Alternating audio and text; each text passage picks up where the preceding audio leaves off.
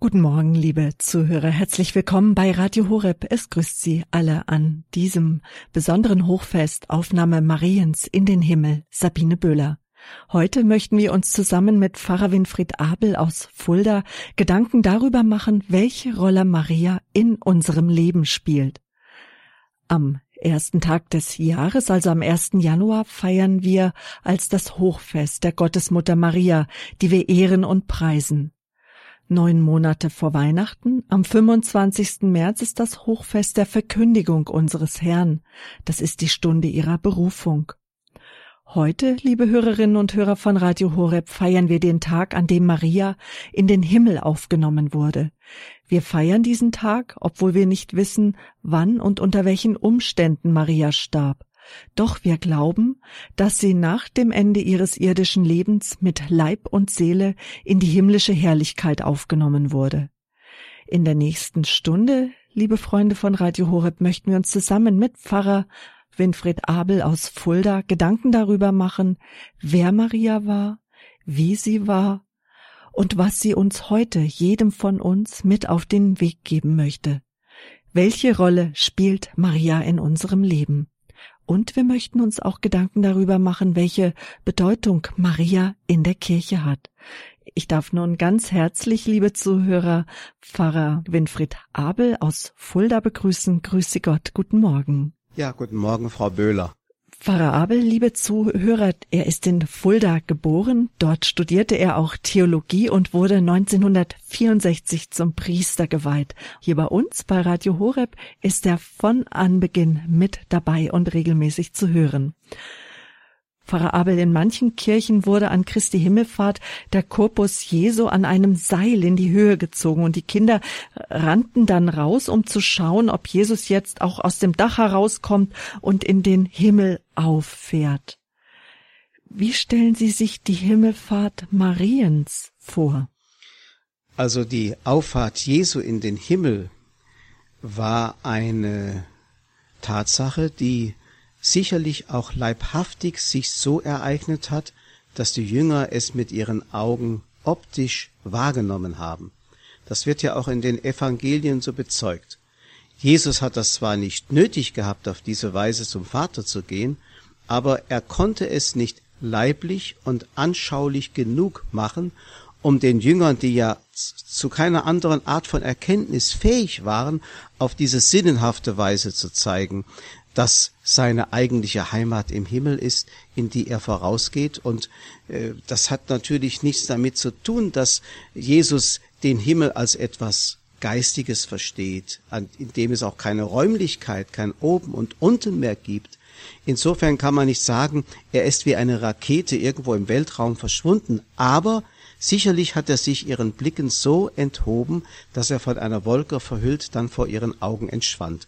Das kann man sicherlich sagen. Nur mit dem Unterschied, dass er eigentlich nicht mit Seilen, um bei dem Bild zu bleiben, mhm. hochgezogen wurde, also er ist nicht aufgenommen worden in den Himmel, sondern er ist aufgefahren in den Himmel, also aus eigener göttlicher Kraft und Qualität.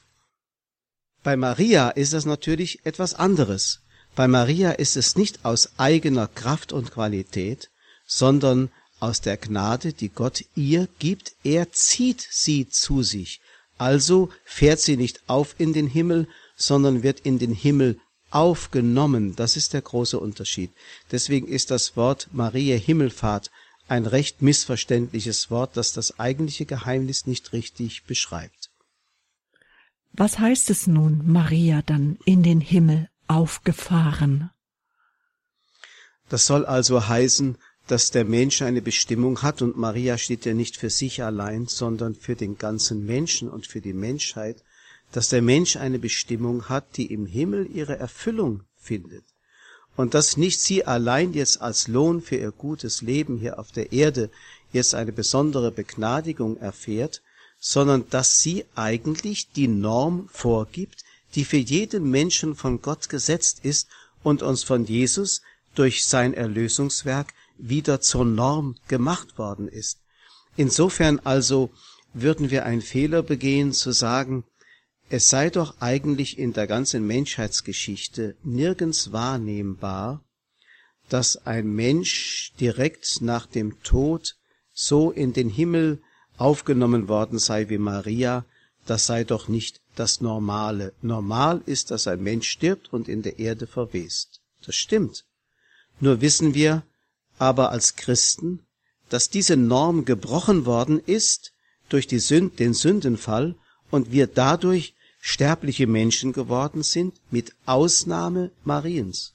Denn Gott hat diese Kette des Bösen, der Sünde, auch der Erbsünde, die durch alle Generationen ging, in Maria zerbrochen oder unterbrochen und hat an Maria gewissermaßen einmal exemplifizieren wollen, uns vor Augen führen wollen, das ist dein Schicksal, o oh Mensch.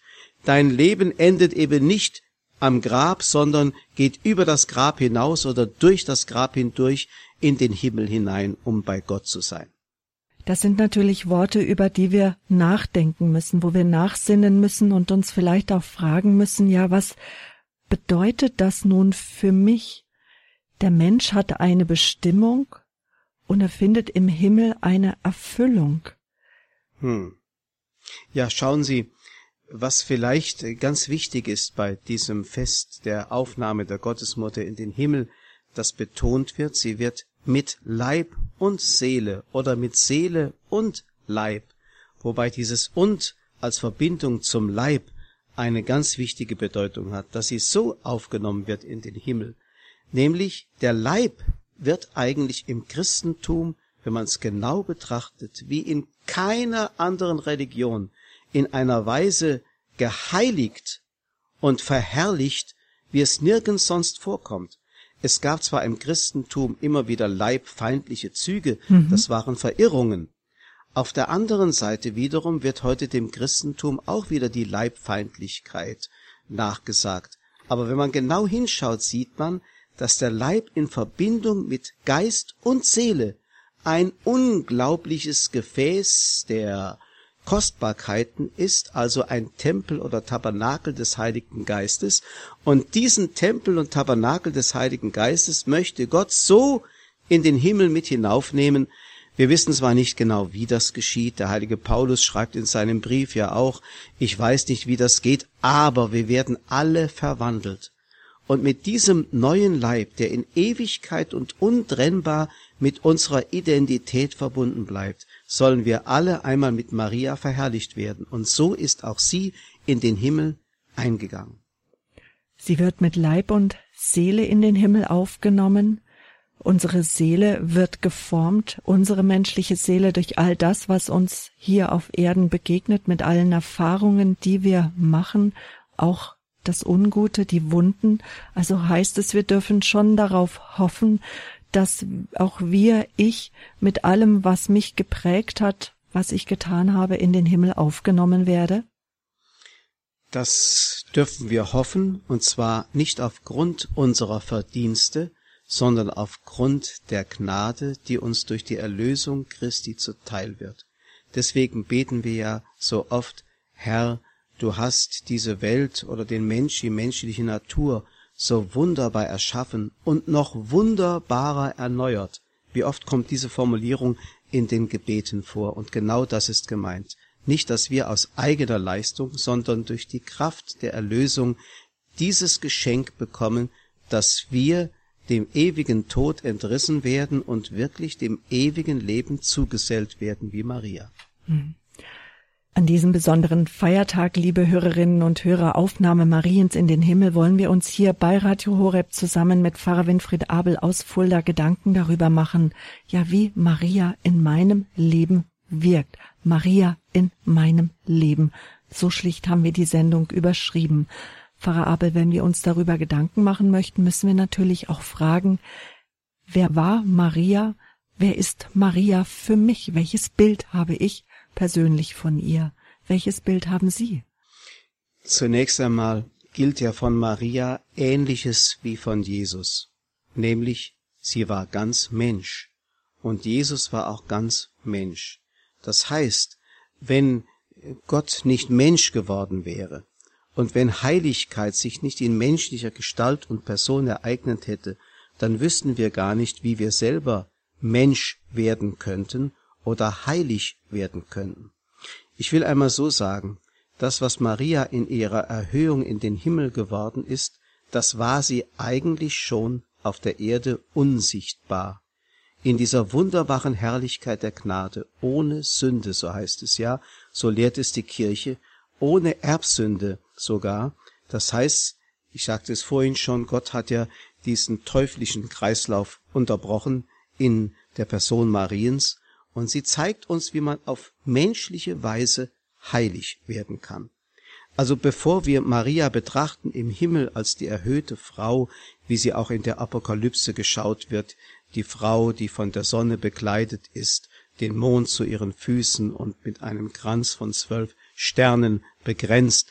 Bevor wir dieses wunderbare Bild schauen, müssen wir die einfache Magd von Nazareth erst einmal betrachten, diesen ganz schlichten Menschen, der so wenig Aufsehen erregte, dass er zu seiner Zeit fast völlig übersehen worden ist. Wenn wir die Geschichtsbücher aufschlagen, der großen heidnischen Geschichtsschreiber der damaligen Zeit, da werden Sie den Namen Mariens nicht verzeichnet finden, weil sie, dieses einfache Mädchen von Nazareth, auf diese Weise keinen Namen von sich machte wie Kleopatra oder andere Frauen zu ihrer Zeit.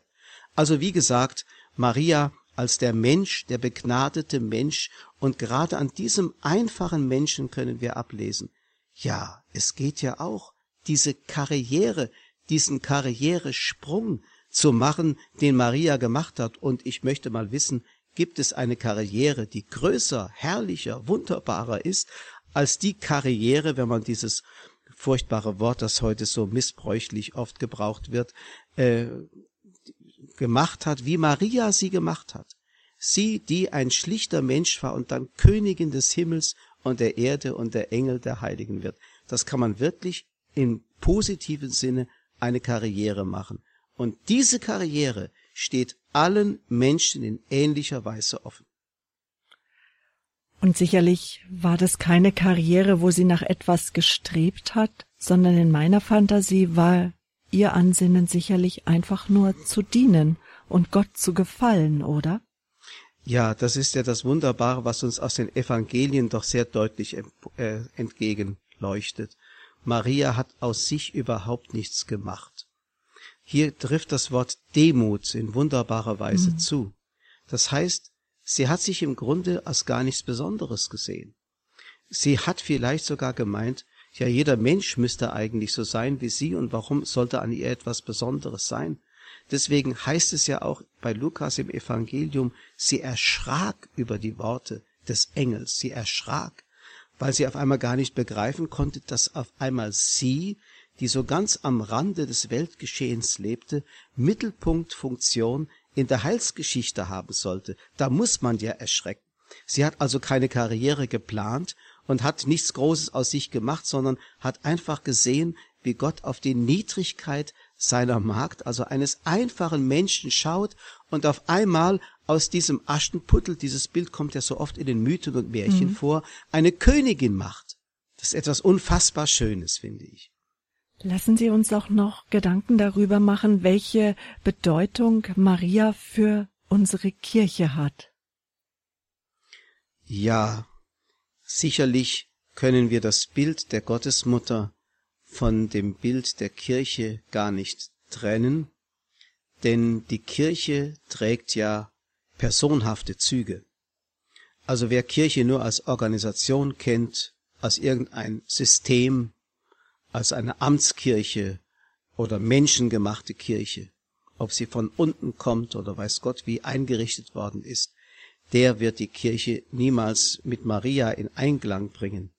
Aber wer die Kirche so versteht, wie sie ja eigentlich in der Heiligen Schrift uns vorgestellt wird, nämlich als Braut. Schon im Alten Testament wird ja das Volk Israel als Braut Gottes bezeichnet und die Kirche ist es in besonderer Weise, sie ist die Braut Christi. Sie ist sozusagen etwas ganz Personhaftes, Persönliches, und das Urbild dieses Bräutlichen ist Maria selber in ihrer Unbeflecktheit, in ihrer Sündenlosigkeit, in ihrer Hingabe, in ihrem Eingehen und Mitgehen in dem ganzen Erlösungswerk Christi. Wir finden also alle Züge, die wir an Christus finden, an Maria in einer spiegelhaften, abgespiegelten Weise wieder. Deswegen wird ja auch Maria die Mutter der Schmerzen genannt im Bezug auf das Leiden Christi. Sie hat das, was er körperlich trug, in ihrer Seele mitgetragen, mitgelitten auf ihre Weise. Und das, was ihn verherrlichte, hat auch sie auf ihre Weise spiegelhaft verherrlicht. Insofern, wie gesagt, ist sie genau das Abbild mhm. der Kirche, denn die Kirche soll nichts anderes sein als diese Christusförmigkeit. Und sicherlich dürfen alle Menschen, die in besonderer Not sind, dann auch auf Maria schauen, und sie ist nicht gebrochen an dem, was ihr angetan wurde, denn ihr wurde der Sohn genommen, denn gerade auch in dieser Beziehung war sie ganz Mensch. Ja, aber Sie haben jetzt die eine Seite genannt. Ja. Sie haben gesagt, der Sohn wurde ihr genommen. Betrachten wir die andere Seite, nämlich Maria selber. Der Sohn der ihr genommen wurde, diesen hat sie der Welt geschenkt. Verstehen Sie? Diese beiden Seiten muss man sehen. Das Opfer Christi kann man auch von zwei Seiten betrachten. Er wurde umgebracht oder er hat sein Leben gegeben. Das sind zweierlei Betrachtungsweisen. In der Rede vom guten Hirten zum Beispiel hat Jesus bei Johannes ähm, gesagt, Niemand entreißt mir das Leben, ich gebe es aus freien Stücken. Er ist also sozusagen der, der die Regie führt, auch in seinem Leiden. Und bei Maria ist es das Großartige, dass sie eben nicht nur einfach den Sohn sich nehmen lässt, er wird ihr nicht nur entrissen, sondern sie schenkt ihren Sohn an die Welt, damit alle Welt Anteil haben an den Gnaden der Erlösung. Und auch das dürfen wir uns bei Maria sicherlich abschauen in unserem irdischen Leben, dass wir, auch wenn wir vielleicht eine längere Zeit brauchen, wie Maria, wenn uns etwas Liebes genommen wird, ob es ein Mensch ist oder auch Gesundheit, was auch immer oder bestimmte Vorstellungen vom Leben, wie es zu sein hat, wie unsere Kinder zu sein haben, dass wir auf Maria schauen, die auch ihren Sohn hingeben konnte, der ihr genommen wurde, den sie aber dann auch hingegeben hat, diese Gnade, die ihr von Gott geschenkt wurde. Völlig richtig. Und da muss man eines bedenken. Es gibt ja so die sogenannten Patronate der Heiligen, das wissen Sie. Der eine Heilige ist für das Gallenleiden mhm. zuständig, der andere ist für die Blasenkrankheiten, der heilige Blasius, sehr, sehr, volkstümliche Dinge. Der heilige Florian ist für die Feuersbrunst zuständig und der heilige Christophorus für die Reisenden. Jeder, Pat, jeder Heilige hat ein Patronat. Natürlich hat Maria auch ein Patronat. Und wie bei allen Heiligen ist es so, wenn es ein echtes Patronat ist, das heißt, wenn es richtig der Berufung entspricht, die sie auf Erden schon hatten, dann setzt sich diese Berufung im Himmel fort. Die bleibt. Der Mensch bleibt mit dem, was Gott ihm gewissermaßen als einen Ort zugewiesen hat, nämlich einem Ort am Leibe Christi, als Glied. Und diese Funktion bleibt im Himmel auf andere Weise. Das heißt also, wenn Maria uns irdisch ihren Sohn geschenkt hat, dann schenkt sie uns ihn vom Himmel aus auf himmlische Weise immer wieder und immer neu. Wir dürfen das zum Beispiel auf die Eucharistie beziehen. Wir können bei jeder Danksagung bei der heiligen Messe, können wir zum Beispiel auch Maria danken, dass sie uns wieder einmal, wenn ich neu empfange und es geschieht in je neuer Weise, ihren Sohn geschenkt hat. Denn dass wir Jesus empfangen dürfen, ist nicht nur die Gnade Gottes, sondern auch das Geschenk der Gottesmutter an die Welt. Sie schenkt uns ihren Sohn und das setzt sich eucharistisch immer fort. So können wir also eigentlich nach jeder Eucharistiefeier als Danksagung auch das Magnificat mit Maria beten, weil es ganz im Sinne der Gottesmutter gesprochen ist, die auch in Gnaden empfangen hat und dann dieselbe Gnade weitergibt an die Menschheit. Ein ganz besonderes Gebet, das in unserer Kirche bekannt ist, das ist die lauretanische Litanei. In dieser Litanei wird Maria angerufen. Sie bekommt sehr, sehr viele Namen. Welchen Ursprung hat diese Litanei, Pfarrer Abel?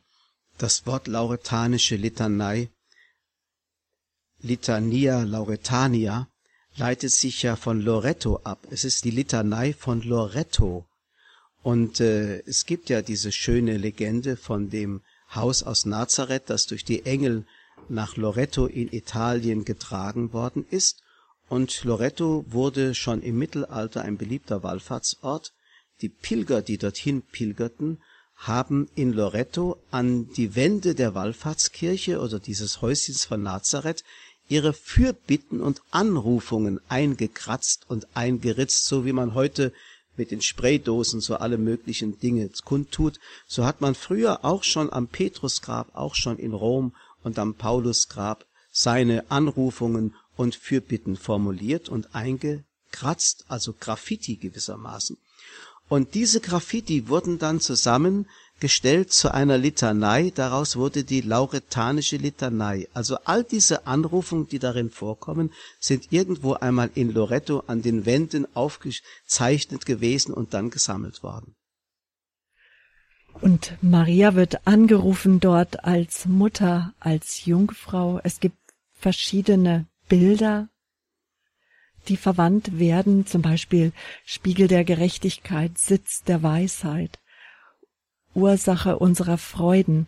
Und warum ich mich jetzt mit Ihnen darüber unterhalten möchte, das ist auch nochmal für die Hörer auch die Einladung, diese Litanei ganz bewusst zu beten und dass ich mich dadurch angesprochen fühle, dass ich etwas davon mitnehmen kann. Was ist Ihnen, Pfarrer Abel, aus dieser Litanei besonders wichtig?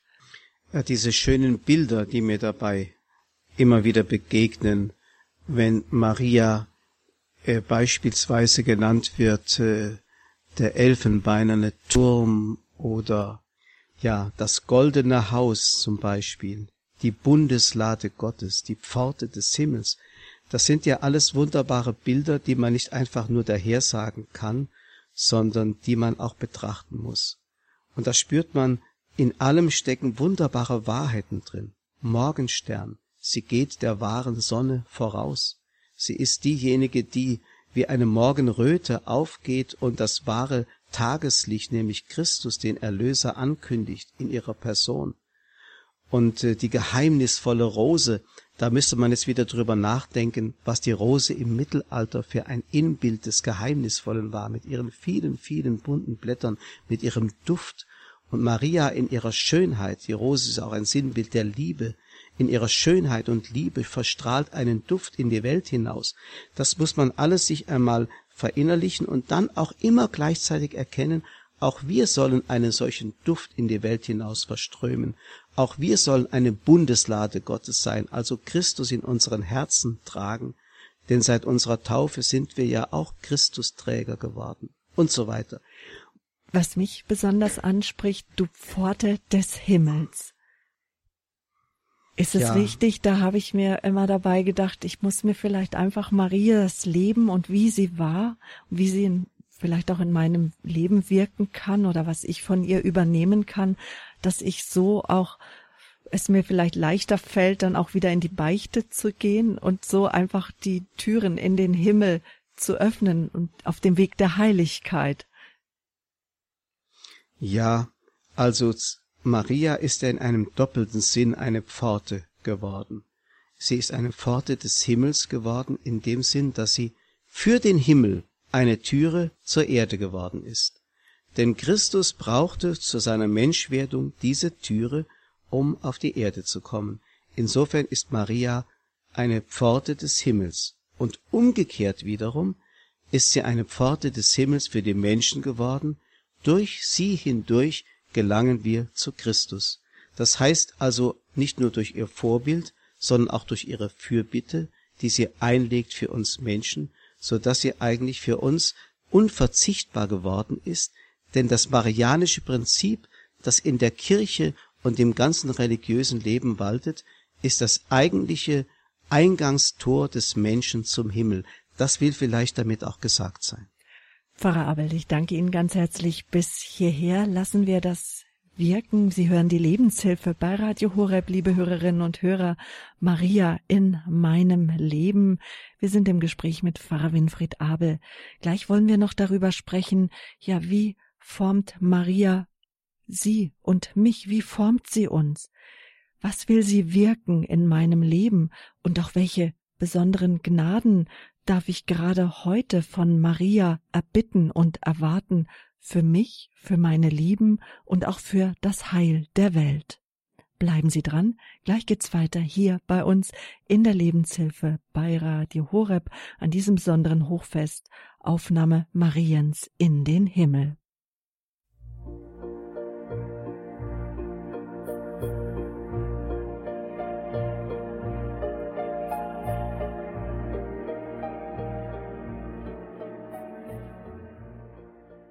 Willkommen im Programm von Radio Horeb in der Lebenshilfe. Das sagt Ihnen Ihre Sabine Böhler.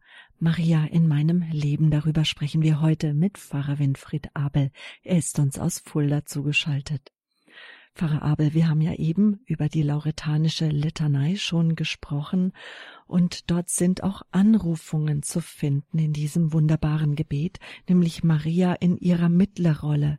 Da wird zum Beispiel gerufen, ja, du Heil der Kranken, bitte für uns.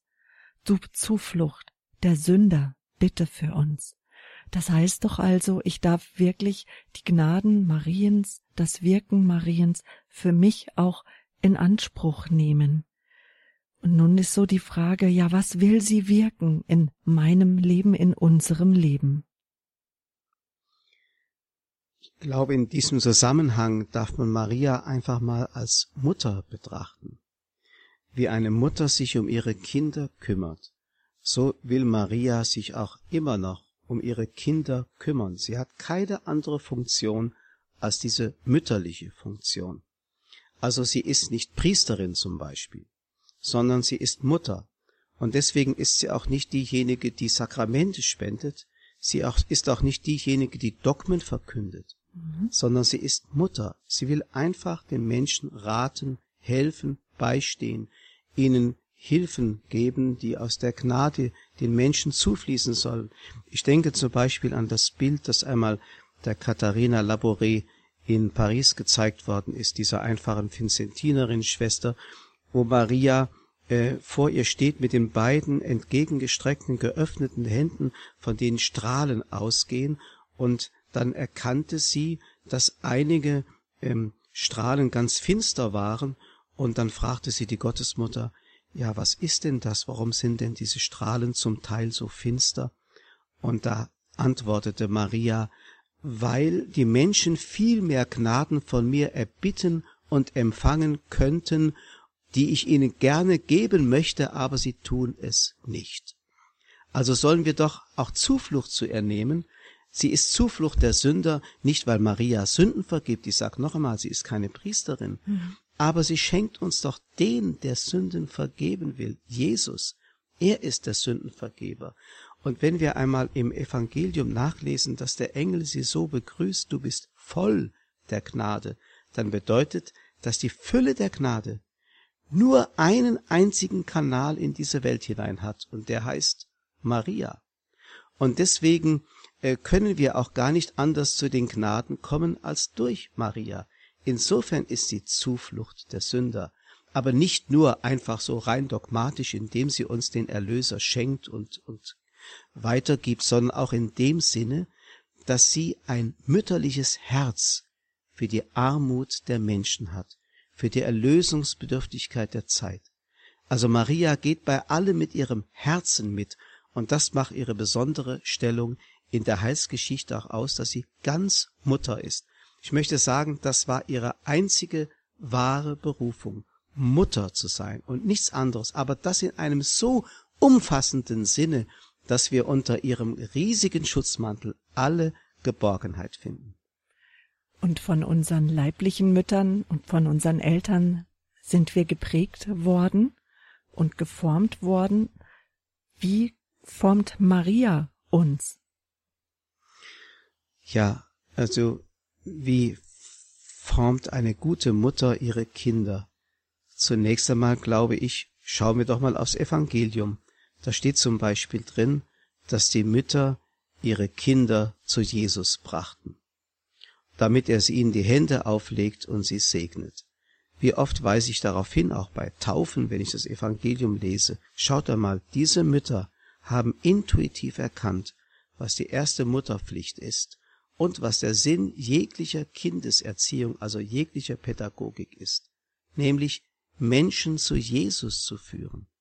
Und damit ist das Wichtigste getan. Wenn also eine Mutter durch ihre mütterliche Liebe etwas anklingen lässt in den Herzen ihrer Kinder, dass sie begreifen, wie kostbar es ist, geliebt zu werden und lieben zu können, dann hat eine Mutter schon einen wesentlichen Dienst getan und wenn sie dann auch noch künden kann, dass diese Liebe eine Quelle hat, die in Gott ist und die von Gott kommt, dann ist es doch etwas ganz Wichtiges. Und das will Maria eigentlich tun als Mutter der Kirche und Mutter der Menschen. Ich habe vorhin schon ein paar Mal erwähnt, dass wir auch danach fragen möchten, welche besonderen Gnaden darf ich gerade heute von Maria erbitten und auch erwarten? Ja, vielleicht sollte man gar nicht so sehr in irgendwelche Details geben, obwohl Mütter auch sehr für die Details ein Interesse haben. Wenn ein Kind irgendwie, dass die Hand wehtut oder der Finger wund geworden ist oder eine Kleinigkeit von Kummer das Herz eines Kindes berührt, haben die Mütter immer ein Herz dafür. Also im Grunde darf ich mit allem zu Maria kommen. Aber vielleicht lächelt sie manchmal doch etwas mitleidig und denkt, na, du könntest doch eigentlich auch mal erkennen, dass es noch größere und wichtigere Dinge gibt, um die es in deinem Leben geht. Und dazu möchte sie uns ja helfen. Vielleicht sollten wir von ihr einfach erbitten, eine größere Liebe zu Christus. Eine größere Liebe zu Christus. Oder vielleicht, weil sie die große Meisterin des Gebetes ist, dass wir von ihr erbitten dürfen, dass sie uns das Beten lehrt, denn das tun ja auch die guten Mütter, dass sie den Kindern zuerst die Hände falten und ihnen die Worte in den Mund legen. Wir reden ja auch deswegen von Muttersprache. Die ersten Worte, die ein Kind formuliert, kommen ja von der Mutter. Und wenn die Mutter es fertig bringt, die Worte zu Gott hinzulenken. Deswegen beten wir zum Beispiel auch den Rosenkranz. Der Rosenkranz ist ja nicht nur ein Gebet zu Maria, sondern auch ein Gebet mit Maria. Sie ist für uns die Mitbetende, die unsere Hände hält. Ich weiß noch, wie ich das erste Mal Rosenkranz gebetet habe. Da war ich ein Kind, etwa fünf Jahre alt, und wir hielten eine kleine Maiandacht zu Hause in unserer Stube. Das Muttergottesbild war aufgestellt und die wunderbaren Feldblumen, die wir gesammelt hatten, rechts und links aufgestellt. Und wir knieten davor, und ich ließ die Perlen durch meine Finger gleiten und war dann verwundert, dass ich schon längst fertig war, als meine Mutter erst beim zweiten Gesetz war, denn ich habe die Perlen einfach der Reihe nach durch die Hände gleiten lassen. Und dann nahm meine Mutter den Rosenkranz und drückte mir ihn in die Finger und zeigte mir, wie man betet. Und genau das ist eine mütterliche Aufgabe. Beten, lehren. Und wenn wir Maria das ablesen könnten, abschauen könnten, was beten heißt. Oder denken Sie einmal daran bei den Verkündigungsdarstellungen wird fast immer Maria dargestellt auf einem Betschemel und der Engel steht vor ihr und verkündet ihr. Was will damit gesagt sein? Maria ist in ihrem Wesen eine betende, immer Gott zugewandte Frau gewesen. Beten heißt ja nicht einfach Gott etwas sagen, sondern in der Gegenwart Gottes leben. Und das will sie uns lehren, dass wir unser Leben von Gott her gestalten. Sie will uns lehren, dass wir unsere Berufung nicht aus unserem eigenen Wollen und aus unseren eigenen Wünschen machen, sondern von Gott her empfangen, von Gott her erfragen. Vielleicht sollten wir gerade an einem solchen Fest wie heute einmal Maria besonders darum bitten, zeig mir doch noch einmal ganz deutlich, was meine Berufung hier auf der Erde ist, damit ich in aller Schlichtheit und Demut Ja sagen kann zu dem, was Gott mir zumutet, zutraut und in die Hände gibt. Und vielleicht werde ich dann wieder ein wenig fröhlicher werden. Genau da sind wir auch bei einem Punkt, Pfarrer Abel, wo sich Menschen oft so unsicher sind, ob sie wirklich die Stimme Gottes, die Stimme Jesu oder auch die Stimme eines Heiligen und wie heute sprechen wir über Maria, einen Zeig von Maria bekommen. Wie können wir da sicher sein, dass ein Impuls, den wir haben, ein Gedanke, ein Gefühl tatsächlich vom Himmel kommt. man sollte schon auf seine Gefühle achten und auf die Gedanken, die einem kommen, aber man muss auch Acht geben, dass es doch sehr viele Störsender gibt, die versuchen, ihre Botschaft dazwischen zu mogeln. Und äh, man kann sich ja einmal selber ein bisschen beobachten, ob man ein Mensch ist, der störanfällig ist. Wenn ich zum Beispiel wahnsinnig viel Fernseh schaue, äh, dauernd von Geräuschkulissen umgeben bin, von morgens bis abends das Radio dudeln lasse zu Hause, wenn ich mich dauernd ablenke mit allen möglichen Dingen, die nichts mit Gott zu tun haben, und dann wieder ins Gebet gehen möchte, um dann von Gott etwas zu erfahren, dann muss ich davon ausgehen, dass sich tausend Störsender da dazwischen mogeln und die wahre Stimme Gottes dadurch übertönen und verdunkeln. Das heißt also, Maria war auch ein Mensch, der sich von diesen Störsendern ferngehalten hat. Natürlich gab es damals noch kein Radio und Fernsehen, das ist klar. Es war für die Menschen früher viel leichter gesammelt zu leben. Also die Stimme Gottes zu hören setzt voraus die innere Sammlung. Und vielleicht sollten wir Maria bitten, hilf uns doch, ein gesammelter Mensch zu werden, damit wir wirklich aus den vielen Stimmen, die uns von allen Seiten umgeben, die Stimme heraushören können, die wirklich der Wahrheit entspricht und mir das sagt, was Gott mir sagen will. Maria in meinem Leben heute unser Thema in der Lebenshilfe bei Radio Horeb ihrer christlichen Stimme. Pfarrer Abel, wir gehen langsam dem Ende unserer Sendezeit zu. Vielleicht fassen wir nochmal zusammen. Was kann ich lernen von Maria, vielleicht gerade auch heute? Wie kann ich mich in besonderer Weise mit Maria beschäftigen? Also wenn ich so einen Blick auf Maria werfe und mein Leben, dann kommt mir dann der Gedanke, dass ich eigentlich doch nichts anderes zu tun brauche, als mich in meiner Schwachheit und Armut, also gerade in dem, was mich oft so peinigt, was mir oft so Probleme macht, dass ich mich nur darin anzunehmen brauche. Ich weiß mich von der vertreten, von der Frau, die nichts anderes war als arm und demütig. Ich muss nicht in den Augen der Menschen eine große Geltung haben. Ich muss nicht dauernd Erfolgserlebnisse haben, sondern einfach danach fragen, was der Wille Gottes für mein Leben ist. Ich muss gar keine große Anerkennung finden. Ich muss nicht einen Karrieresprung in den Augen der Menschen machen, um bewundert zu werden. Wichtig ist, dass Gott mich liebt und dass er mich so annimmt und will, wie ich bin, in meiner Schwachheit, aber auch in den Dingen, die er mir gnadenvoll zuteilt. Es macht mich einfach bescheidener. Maria hilft mir zu erkennen, wir können ganz, ganz groß sein in den Augen Gottes, auch wenn wir ganz, ganz klein sind in den Augen der Menschen. Das lässt uns doch fröhlich werden. Und wir brauchen nicht mehr begierig uns auszuschauen nach allen möglichen Dingen, die uns vielleicht noch fehlen, sondern wir werden einfach bescheidener, demütiger, dankbarer, fröhlicher. Wenn mir das gelingen würde, dann hätte ich viel von Maria gelernt.